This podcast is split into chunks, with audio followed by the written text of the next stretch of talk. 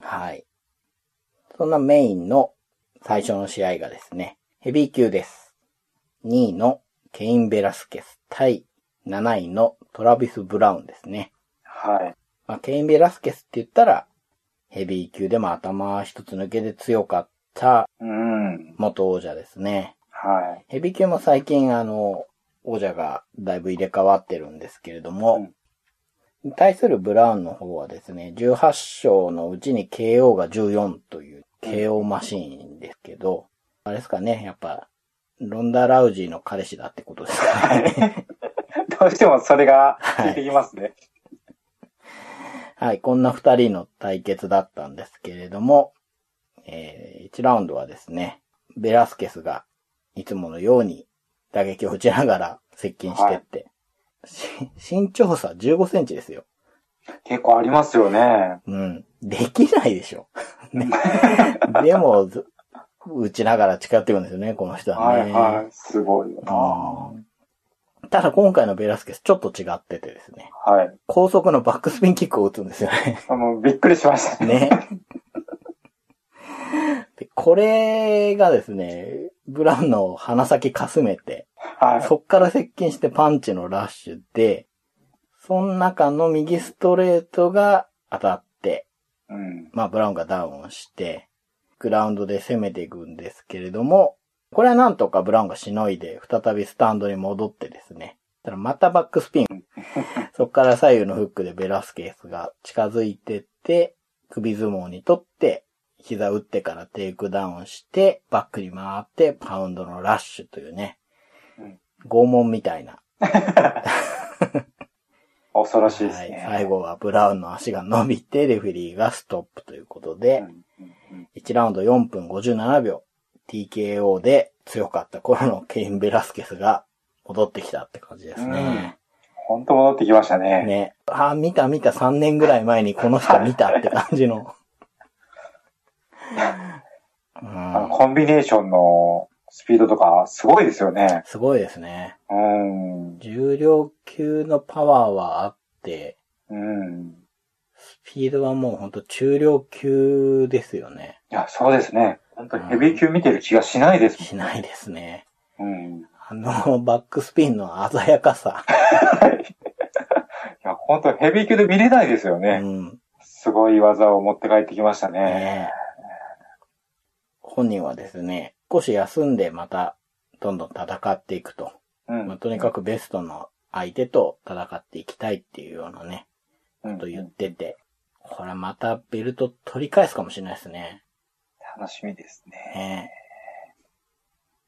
え一回、ドサントスに取られて、うん。はで、い取り返してるじゃないですか。はい。で、まあ、ベウドゥムに取られて、手放したベルトも、また取り返したとして、ちょっとわかんないですけど、UFC で取り返してる数とかってどのくらいが一番多いんですかねああ、本当ですね。うんあんまりこう、取り返せるイメージがないですそよね。うなんですよね。一回王座から転落した選手が、もう一回盛り返すのって、あんまりないですよね。ないですよね。むしろそのまんまちょっとこ転げていってしまうというか、そういうことはあるけれど、ドミニコ・クルーズはいはいはいはぐらいかな。自分が見てる中でい。うも。ん。うーん、そうですかね。なかなか難しいと思うんですけど。ですよここね。もちょっと注目ですよね、ベラスケスは。うん。ちょっと、怪我だけには気をつけてほしいでそすうでね。す。怪我しがちなんで。そこは心配。はい。そんな豪快なヘビー級でメインが幕開けて、次がですね、フェザー級です。はい。 1位のジョゼアルト対2位のフランク・エドガーで暫定王者決定戦をやりました。はい。はい。以前にね、一度対決してるんですよね。はい3はい。年ぐらい前ですかね。で、その時はジョゼアルトが勝ったわけですけど、今回は5ラウンド判定でですね、うんジョゼアルドの方が返り討ちにしたということで、再度勝ちましたね。ですね。うん。うん。まあ、いい試合でしたね。ですね。うもんう本当トップクラスの試合ですようね。ん。アルドは前回負けてるじゃないですか。はい。マクレガーに。であれが、10年ぶりの敗戦で、19試合ぶりに負け、うん。 うんうんうんうん。あ信じられない。信じられない数字ですよね。ちょっと気が遠くなりますけど。 だから、今回勝てないかなと思ってたんですね、僕はう。んうんう。うんん。負けてない選手が一回負けるとうん転がっていくっていうパターンってありますようね。ん。そう、歯車が狂ってしまうというか。うん。うん。でね、この試合までの、まあ、マクレガーに負けてからこの試合までの、はい。 アルドの言動がう、んちょっと、なんかあんまりだったじゃないですか。あんまりでしたよね。自分を見失っているというか。たまにあの、言ってることがわからない時が ありそまうした。そう。だメンタル面でね、エドガーの方が全然充実してる気がして、技術的な差ってそんなにもうわかんないじゃないですか。うんうんうん。どっちが強いのって聞かれたらどっちも強いとしか言えないみたい な。はいはい。ですけど、まあ、アルドの干渉ですかね。あの、2ラウンドで、はい。あのー、エドガーのタックル、うん。すごく簡単そうに切ったんですよ。ですよね。あれをあんな簡単に切れることなんてあるんだなと思って。その、エドガーははい。単にタックルがすごいんじゃなくて、はい。打撃を散々散らしてから来るじゃないですか。はいはいはいはい。だから、難しいと思うんですけど、もう、簡単に足抜いてましたもんね。簡単に見えるところが逆に恐ろしい。そうなんですよ。そうなんですよね。びっくりしましたもん。うん。で、アルドのうん。代名詞的な武器って言ったら、なんすかね。ローキックですよね。ですよね。でも今う回ん出してないんですよね。そうなんですよ、終ね。盤にちょっと出したぐらいで、うん。メインの武器をうん。封印してる状態で、勝ってるわけじゃないですか。はいはいで、はい。本人も、あの、エドガーがローキックを掴んでテイクダウンに来たいだろうから、うんうんうん。分かっってたから打たなかったって言ってるんですよね。た。はいはいはい。一個の武器を封印してしまうと、なんか、自分のスタイルの流れが変わるんじゃないかなと思うんですよ。うんうんうん。普通はそうですよね。じゃないですかね。うん。ここがすごいですよね。すごいですうね。ん。レベルが高すぎますよね。高すぎますね。うんで、いや、これも正直地味な試合だったとは思うんですけど、はい。相当なことしてますよね。いや、すごいレベルですよね。あの、有料の音声解説があったら、はい。 お金払いますよ。わかります。うん。噛み砕いてほしいですよね。ですよね。でもちょっとそれを感じられるなと思ったのが、はい。エドガーが、あの、試合後にですね、うん。試合が終わってすぐに、うん。いくつも自分がミスしていることに気づいてたと。うん。うん。うん。だから今回は自分がミスってるっていうようなことを言ってるんですね。ああ、なるほどな。うーん。はい。僕あの、毎回あの、ラウンドごとにはい。自分なりの採点してるんですよ。おおそうなんですね。はい。で、この試合、はい。フランキーのはい。 5-0で勝利になったんですよ。あ、マジっすか。で、どうも僕、こういう、はい。要は、えー、アルドはカウンターじゃないですか。はいはいはいはいはい。で、エドガーが積極的にいってるじゃないですか。ああ、はいはいはい。そういう状態での判断するのがすごく苦手なんですよ。あ積極的にいってる方がよく見えちゃうんですあ。よ。あ、わかります。それはでも、普通の、うん。今回はやっぱいりやアルドの方がうん。正確に入れてたうんうんうんわけですようね。ん。はい。結果、アルドの方が判定としてはだいぶ良かったじゃないですか。はいはい。でそこの辺の見極めが難しいなと。難しいですね。こうん。う、まあ、今回は、あの、目に見えたダメージが、うん。で、またエドガーって、なんあ、か、そうなんですよね、割と血とか出やすいはい。じゃないですか。鼻血出てからが本格そう指そうそう導そうみたいなとこありますもんうね。ん。だ僕はですね、はい。 途中でサジを投げましたね。もうわかんないこれと思って。わからないですよね。ただ、ただ見てよって思って。 見てよと思って。うん。ただやっぱり、正確さとはい。パワーの感じは、うん。アルドかなと。強いのを打ち込んでるし、後半はエドガーの方は動きはしてるんだけど、手詰まり感はうん。感じましたね。だから全体の試合をコントロールしたのはアルドああ、なるほど、なかるほなどっ。ていううん、うん、うん。感じはしましたね。やられない試合をしているというか。そうですよね。う。うんん。あんまりこう、最後は、エドがもう届いてない感じはありましたもんそうでね。すね。うん。ただ、これは対エドガーじゃないですか。はい。マクレガーも全然タイプが違ううん、うん、うん。一発の破壊力はやっぱりマクレガーはすごくあって、うん、うん、うんど。の打撃も自由に打って、はい。どれも伸びてくるから、アルドがどう戦うかですよね。そうです。前回は出てったアルドがカウンター食らって負けてるんで、うんあ。のもう全然わかんないわけですよ。はい、そうそう。参考にならないですよね。はい。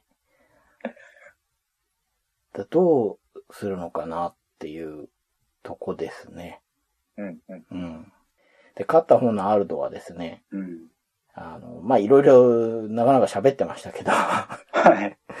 僕はすごくいいなと思ったのは、うん。ブラジルよ、俺は今までで一番強いって言ってるうんですね。ーん。 これはね、ちょっとかっこいいなと思って、かっこいいですね。何の演説なんだって。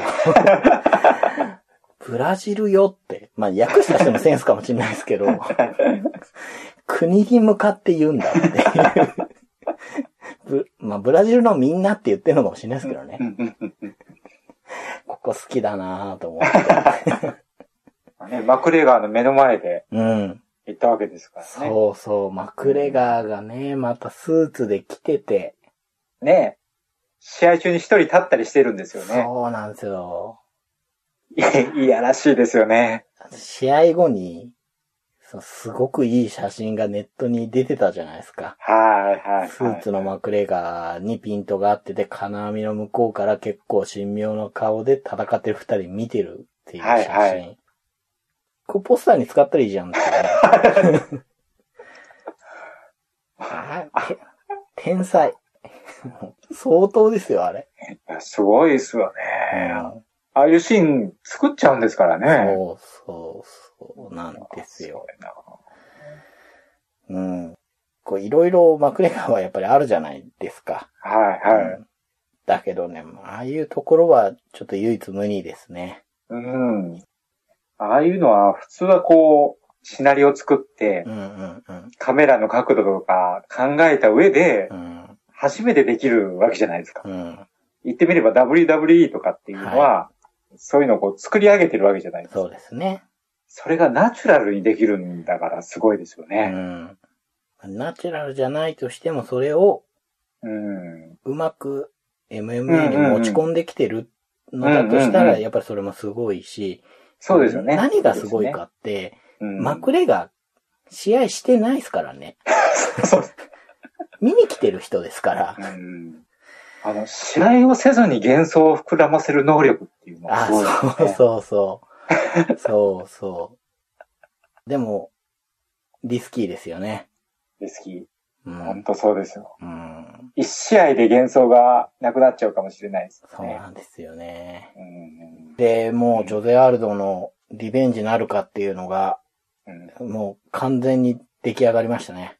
できましたね。う。うんん。ストーリーラインができちゃった感じですね。あとは、お互い怪我しないで。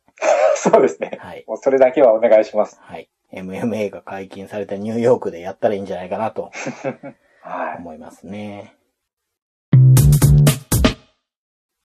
はい。次が、えー、ライトヘビー級の王者、現王者ですね。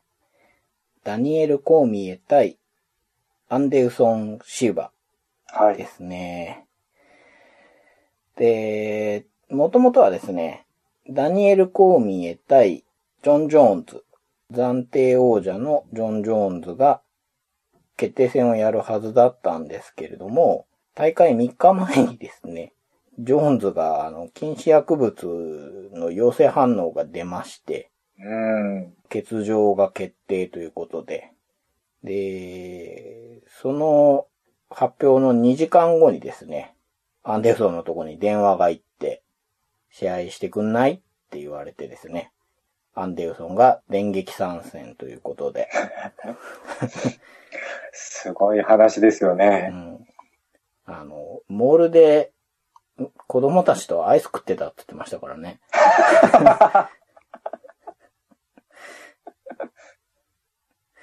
はい。面白いですうね。ん。でアンデルソンは1階級下なので、はい。まあ、今は王者ではないですけど、まあもう、リビングレジェンドですよね、本当はいに。はい。 UFC を語るときに絶対名前が出てくる、うん本当にすごい王者だったので、はい。これはもうすごい、ノンタイトルですけど、すごいドリームマッチということで、信じられないですよね。うん、こんなカードがうん、成立するなんて。うん。これは200じゃなきゃ起きないですよね。はいはい。記念大会だからこその、まあ、言ったら無茶ぶりですよね、これはね。 はいはいはい。はい。えー、まあ、結果としては3ラウンド判定でコーミエが勝利という感じで終わったわけですけど、うん。まあ、この試合もですね、いろいろ言われてってですね、うんうんまあ、アンデルソンっていうのは、ちょっと尋常じゃない打撃の使い手なんですけれども、はいはい。はい。パンチが強いだなんだ、そういう次元ではなくて、 うん。スイッチが入ってしまうとね、もう、パンチを寸んでのところで顔だけでひねって避けてカウンターを打ち込んだりとか、するような選手なんですが、はいはい。もうレスリングのすごい実績を持ってる選手なので、はい。まあ当然レスリングで攻めますよね、そりゃうんうね。ん。そうですよね。というわけで、まあ、終始コーミエがね、アンデルソンの上になって試合をコントロールしたっていう感じだったんですけど、はい。はい。2ラウンドで、アンデルソンの見せ場もあったりしたんですけれどうんも、うんやっぱり、だここで打ち合えば、うん。 うん。確かにそれは人気は出るでしょうけど、難しいですよね。難しいですね。いや、そう思います。ここで負けるわけにはいかないというか、いかないですようね。ん、まあ言ってみればリスクしかないようなそうなんですよ、話ですよ。ね。チャンピオンですからね。そうなんですよね。うん。しかも、調整できてないとはいえ、アンデルソン・シューバですからね。そうなんですよ。アンデルソンは、 本当に練習してきてないんだ もん。普段の練習はしてたけど、試合用にシェイプしてるわけでもないし、ねそうですよね。記念大会だからって見に来てただけ で、だから、ね、アンデルソンとしては普段やっている練習で、どこまでの強さを発揮できるかっていうチャレンジなんですよね。はいはい。で、ちょっと厳しい言い方ですけど、リスクがないといえばないんですよね。階級も一個上へのチャレンジそうですだから。うん。言ってみれば出てきただけで、もうみんなから絶賛されてる。そうです、。そうです。株はね、開けてる状態です。そうです。ただ、ただでも出てこないですよね、普通ね。 それはそうだと思います。試合する気がなくて来てたら、あのコーミエと試合してって言われて、はい。打撃も十分強いじゃないですか。強いです。ストライクフォース時代でジョシュ・バーネットとかぶっ飛ばしてるし。嫌ですよね、そんな人とい試や合。もう、普通は嫌です。うん。これはもう本当お祭りの一環ということで、いね。ろんな試合がある中で、200でしか起こり得ない、うん。こう、奇跡が起きたな、ぐらいで、そうですね。はい。もう試合が成立しただけで、よかったな。そうですはい。そして、もうジョン・ジョーンズは追放でいいんじゃないかなと。うん。もう、もう見たくないです。はい。というわけで、うんこのドリームマッチの後が、さらなるドリームマッチ、はい。ヘビー級のマーク・ハント8位対、以前 UFC で王者だった、WWE のスーパースター、うん。ブロック・レスナーがうん。一夜限りの復活ということでね、はい。はい、戻ってきまして、はい。世界最強のヘビー級のうんうん寝かすか、殴るか、もうすごいシンプルなはい。戦いだったんですけれども、結果的には3ラウンド判定で、ブロックレスナーが勝利ということで。うんこれ、 どうでしたかこれ、結局、その後の、ちょっとこあーう、薬物問題で、ですね。非常に評価が難しいですそようなね。んですよね。今、今、話すとどうしてもそうなってしまうんですけど、はい、はい。見ている瞬間はですね、うんもうものすごい緊張感があって。ありましたようね。ん。まあ、レスラーもね、5年前に引退一応してて、はい。まあ、その後 WWE でスーパースターでプロレスしてたわけですけれども、いや、そうですようね。ん。うん。すげえ体で帰ってきましたからね。それでここまでやるっていうのはびっくりしましたね。そうなんですようね。ん。まあ、試合時間が15分あった中でですね、計4回テイクダウン決めてるんですけれども、はい。 8分以上上に乗っかってるんですよね、この人。おー、はい、はい、だはい。から半分以上はコントロールしてて、うん。で、50発ぐらいパウンド打ち込んで、まあだから、妥当な勝利ではあるんですけど、うん、うん、とはいえね、立ってる時に半島の一発が入ったら終わり、うん。うん。うん、だよなっていう試合だったし、レスナーもちょっと怖がってる風だっはい、はい。だいぶ警戒してましたよね。たら割と表情に出ますよね。うん。いやもう本当すごくわかりやすい試合だったんで、 うん一発でね、試合の行方が変わっちゃうんでね、緊張感もひとしおだったんですけれども、うん。これぞスーパーヘビー級っていうですね。試合ダイナで、ミックですね。はい。という、見てるときはそんな感じ。はい。まあ楽しか今ったですけどとなってはまたちょっと違う問題をね。そうですよね。まあ試合が終わってからブロックレスナーの禁止薬物の陽性反応が出てしまってですね。はい。 USADA っていう機関、全米アンチドーピング機関っていうとこがやっててですね。うんまあ、全米って言ってるんですけど、世界アンチドーピング機構と同じことをやってるんですって。ああ、そうなんですね。はい。うんうんで、まあ、ここの検査結果なんですよね。UFC は、UFC が検査してるわけじゃなくて、はい、はい別。の機関に委ねているので、うん、うん。 1年ぐらい前ですかね、そうなって、うん、うん。ドーピングへの対応が厳しくなったんですよね。はい。なんですけど、今回調べてみて分かったんですけどほう、厳しくなったよっていう時に、懸念事項として出てた中にですね、は引退した選手が薬物検査の対象から外れるんですね。い。ああ、はい、はい、はい。ん。で、引退を撤回して試合を行う場合は、試合の4ヶ月前から検査抜き打ちでやりますよっていう決まりなんですよ。ほうほうほうほうう。ん。今回は電撃復帰だったので、はい。 4ヶ月前からの検査をやってないんじゃないかっていううね、ん、うん、うん。でそこでハントが試合前に珍しくいっぱい言ってたんですよね。はい、はい、はい。まあ言ってる通りになっちゃったと。うん、ううん。ん。なんで、ハントの方は、まあ、レスナーのファイトマネーを半額自分によこせと。それか、UFC からリリースしてくれっていうことを今言ってるんですよね。うん、うん、うん。コメントの最後に、あの、こっちは負けたんだっていうセリフがついて て。まあ、ほんとそこですよね。そうですよね。うん本当にあの、試合前から大丈夫かって言ってた選手うんうがん実際やってたわけですから、うん。やっぱりね、納得いかないところはありますよねう。ん。こう、あんまりね、出てきちゃうとね、見るのが難しくなるんですよね、正直ね。うん。この人もやってんじゃないかな、あの人もやってんじゃないかなってなるのも面白くないんで、うん。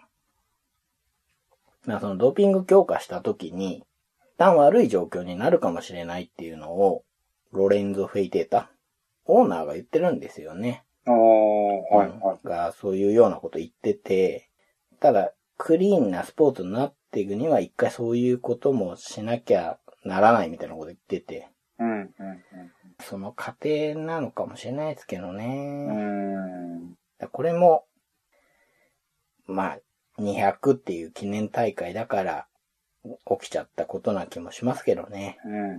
ん。ブロックレスラーの方は、このまま、また引退ってなれば、まはあ勝ち逃げってことにもなるんで、できればノーコンテストにはしてい。ああ、そうですね。ほしいですね。で、ハントにね、残留してほしいなと思いますけどうね。ん、うん、そうですね。ななんかね、ハントが納得するような結果で、でも、昔プライドを見に行ってた時にですね、ほうほう。参戦する大物ですってことで呼び込まれたのがハントだったのを覚えてるんですよ、今でも。おー、はい、はい。あの時はね、こんな風になると全く思わなかったですね。 まさかね、UFC っていう舞台で、団体に対してこう、ドーピングが収まらないんだったら、この団体から出てくみたいなね、はい言ったり、あの、選手同士で組合を作ろうって言ったり、うん全くそんな風になるとは 思わなかったなーっていうんで。うんすごいですよね。ここまでの発言力を持つようになって。そうそう、そう、ねえそう、そういうことです、そう。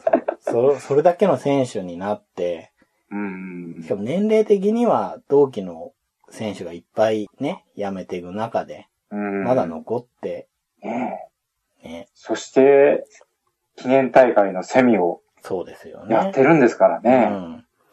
一時はね、メインのね、最後の試合としてクレジットされたんですけど、うん、うん。まあ、そこはね、UFC が試合を大事にしてるのかなってことで、うん、うこん。の後話す女子バンタム級のタイトルマッチが最終的なはい。メインになったわけですけれども、うん、うん。はい。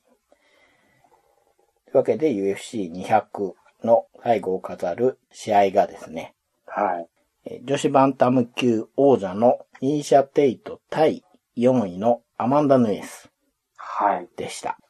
で、プレリミの時も言いましたけど、女子バンタムはすごく今混沌としてまして、うん、うん、うん。ずっと君臨していたロンダ・ラウジーをホーリー・ホルムが KO で倒してベルトを奪って、うん。その初防衛戦の相手として出てきたミーシャがワンチャンスものにしてホルムを締め落として、はい。はい、第3代王者となっての初防衛戦。はい、はい、で相手はアメリカントップチーム、名門ですよね。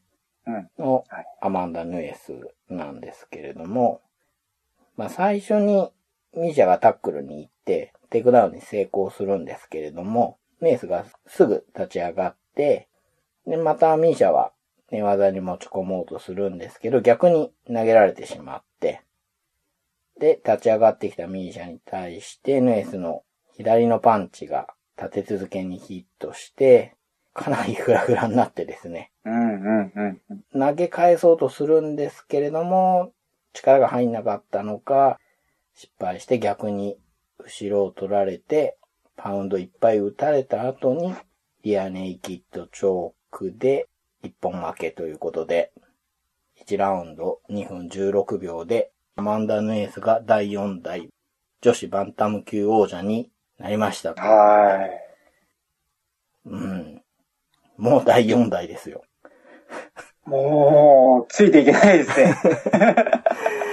ロンダが敗れて1年経ってないのに、はどんどん移動して、一回も防衛できてる人がいないんですよね、その後ねい。。すごいですよね。いやー、これメインにしてよかった試合でしたね。まあ、最後の最後でサプライズがありましたもんね。うん。うん。ミーシャかなと思ってたんですよね。勝つのはミーシャかなっていうイメージがあって、本当ダークホースですよね。うーん。女子の試合って、うん。そんなに KO って起きないじゃないですか、やっぱり。はい、はい。 だけど、ホルムの KO 劇にしても、今回にしても、これなんでタイトルマッチで起こすんですかねそうですね。 ここ一番で出しますよね出。しますよね。ん。ヌエス。攻撃力が高いというか、はい。 1ラウンドの爆発力がすごい高いですね。すごかったですよね。まあ、テイトが負ける要素としては、はい。テイトって粘り強さみたいなところがはいはいはいはい。持ち味としてあるじゃないですか。はい。で逆に早いラウンドではい。ドンと来られると、はいはいはい。その持ち味が出せないままうん。終わってしまうところがあったりするのかなっていうのはちょっと思ったんですよね。まず受けて、そのはい。後こう逆転していく試合が多いですもんね。はいはい、そうなんですよ。うん。そこで押し切られてしまうとどうなのかな。そうなんです。ヌエスがそれをやったんですよね。そう、そうですよね。ううんんうん。もう完全にスタンドの打撃で、もうミーシャをフラフラにしてたじゃないですか。はい。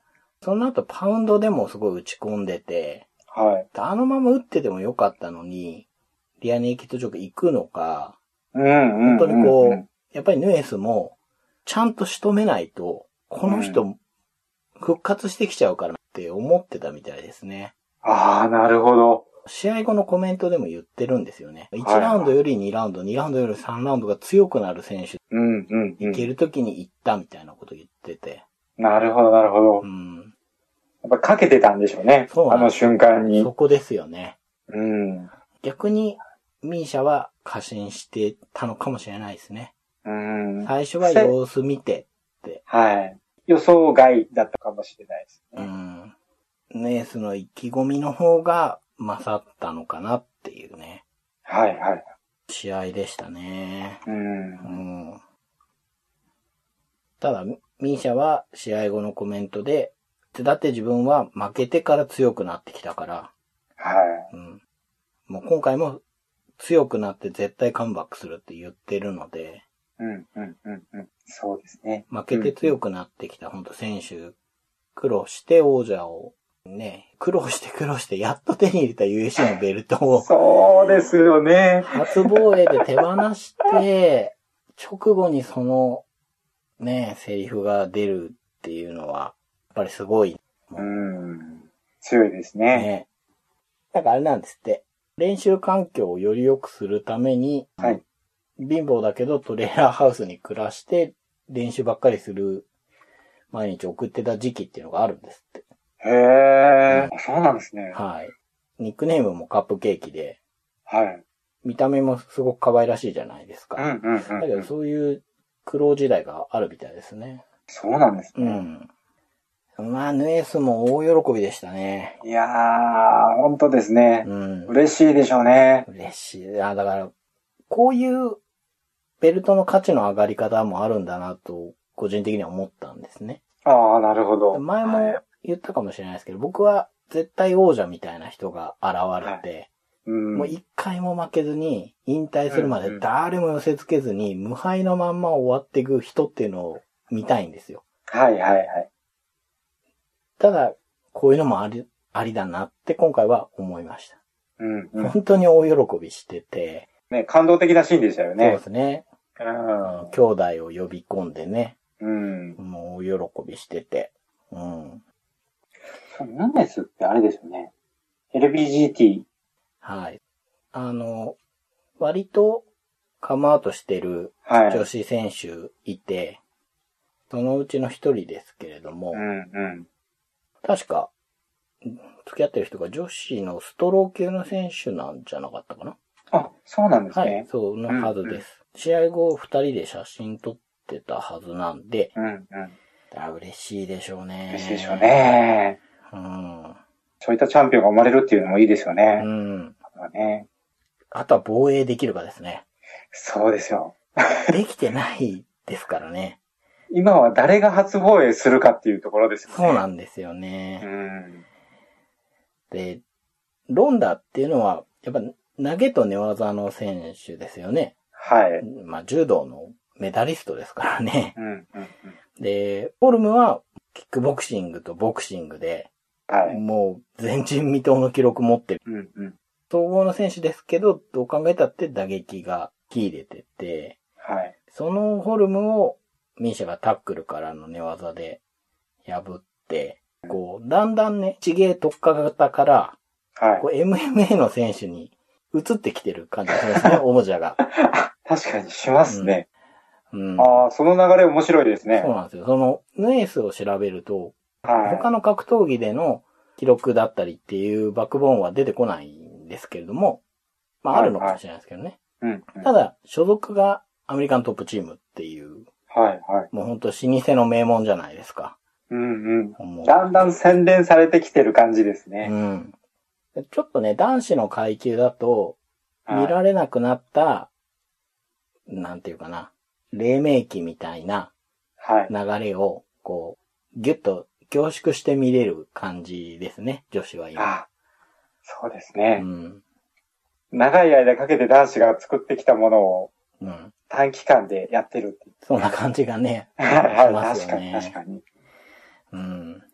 で何より UFC200 っていう一大記念大会のメインが、最後の試合が女子だっていうね。うんうんうんまあ、いろいちょっろねと、、ね、事件があってそうはなって そうそうそうそうるんですけはど、うん。結果として、ちょっと象徴的な形になりましたよなりね。ましたね。うん、今後をちょっと示すような。うん。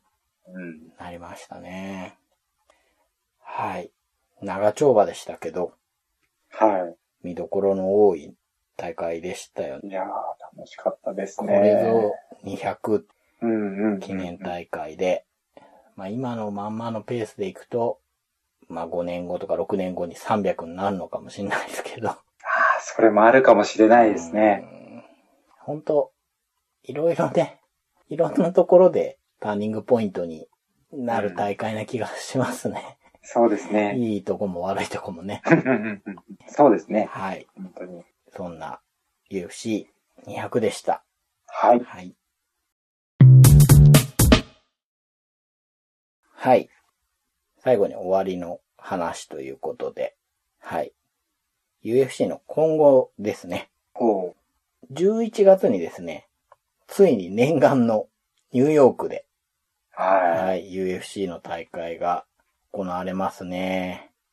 ついにっていう感じですね。はい、マディソンスクエアガーデンにて。うで、ん。はなんでついになのかっていうとですね、い。ニューヨークは総合格闘技ができなかったんですよね。うん、うん、うん。で何度かできるんじゃないか、法が変わるんじゃないかっていうことがあったんですけれども、ついに今年解禁になりまして、ええええええはい。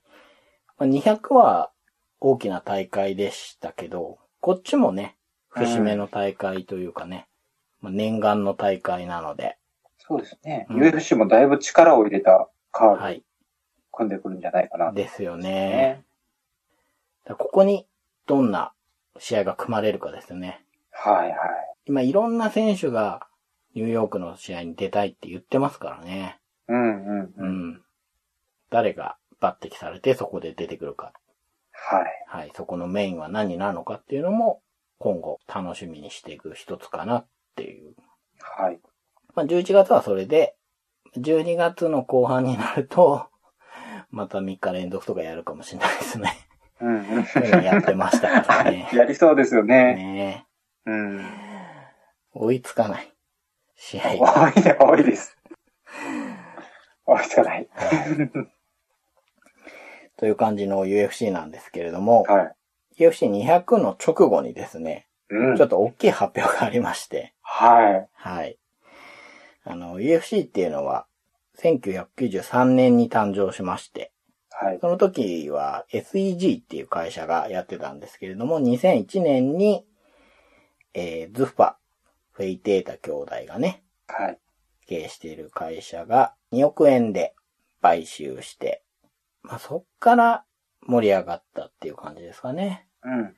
まあ、この時フェイテータ兄弟の友人だったダナ・ホワイトが社長に就任ということで。まはあい、友人だからなったわけじゃなくて、もともとボクシングのプロモーターだったり、うん、うん。選手のマネージャーとかをしてた人なので、ファイトビジネスに明るいってことでなったんでしょうけれども、はい。今年2016年にですね、WMEIMG っていう会社がですね、はい。約4000億円で UFC を買収しまして、 うん。 2億円で買った会社が4000億円になりました。 2000倍ですはい。ね。 すごいですよね。まあこの会社はハリウッドの芸能とかのマネジメントをやってるような会社らしくてですね。うん。まあもちろんそれだけじゃなくていろんなことしてるんでしょうけど、まあどうなるんですかね。うん。怖いですよそうね。なんですよね。その買収話は少し前から噂は出てて、はい。どうなるのかなっていうのはあったわけですけど、とりあえず社長のダナ・ホワイトは残留で社長を続けるということで、ですね。やっぱりこう、いろいろあるにしても、うん。おおむね今の UFC の方針って、あまり文句はないわけじゃないですか。はいはいはいはい。そこで、運営会社が変わったことによってう、ん。方針が好まない方に変わってしまうとうん。嫌なんですよね。どうなりますかね。そこがちょっと怖いなと思って。うん。そうなんですよね。例えばその、エンターテイメント路線というか、うんうんうん。ね、名前の売れる人だけを、はい。そういう風に行かれると嫌だし、うん。っていうのがすごく気になりますね。そうですね。うんやっぱり実力主義で、はい。スポーツでっていうのがいいですからねう。ん、そうなんですよね。なかなか。ね、その、エンターテインメントっていう側面もあるから、どうしてもそれだけってわけにはいかないんですけど、うん、うん、うん。絶妙なバランスではありますよね。そうですね。うん。うんそういうスポーツライクなところもあるけど、うん。タフとかやって、うん。ね、人気のある選手も作り出してるうね。ん、そうなんうんですよ。変化をしていくのかなと思うんですけれども、はい。どこまで行っても主役はオクタゴンの中で戦ってる人らなんで、だからその大きい会社に買収されたことによって、その選手たちがある程度安心して練習できて、うんより良いパフォーマンスできるようになるとね、うんういいんですけん。どそうでねす。ね。いい方向に行ってくれれば。ね。はい。はい、そんなわけで、あのはい。最初から最後まで UFC の話しかしない、 はい。防 FC 第25回ついにボードゲームの話をしなかったですね。記念大会の後だからいいじゃないっていう 感じで。そうですね。えーあの UFC200 を見て、はい。ボードゲームをもらおうキャンペーンをやってたわけですけれどもあ、、はい、はい、ははい。応募がなくて、うん。全部僕のもんになるかなと思ってたんです けど、はい。まあそういうこともなく、 もうあのゲームもお渡ししましたのであ、あ、ありがたいですね。ご応募ありがとうございました。ありがとうございました。まあ、すごいですよね。うん。そうですよね。うん。でもう、見ていただけたっていうのははね。い。これから日本でも、もっと見やすくなりそうなね、気配があるんで、そうですね。はい。今は、安定的には見い。れそうですよね。はい。ダゾーンっていう、スポーツ専門なんですかね。もうネットチャンネルみたいのができるらしくて、そこで見れるようになるんじゃないかっていう話がね、はい、はい。あるので、今以上に見やすくなると思うので、はい、こんなところまで聞いてくださってる方は、ぜひ、見て一緒に楽しんでいけたらいいなと思うので、はい。よはい。よろしくお願いします。ろしくお願いします。はい。というわけで UFC だけの某 FC 第25回、えー、何でしたっけダンデウソンでしたね。忘れ名た前呼びませんでした。はい。今回は、あの、合体した私、はダンデウソンと、デミトルーフでした。はい、どうも、長々ありがとうございました。ありがとうございました。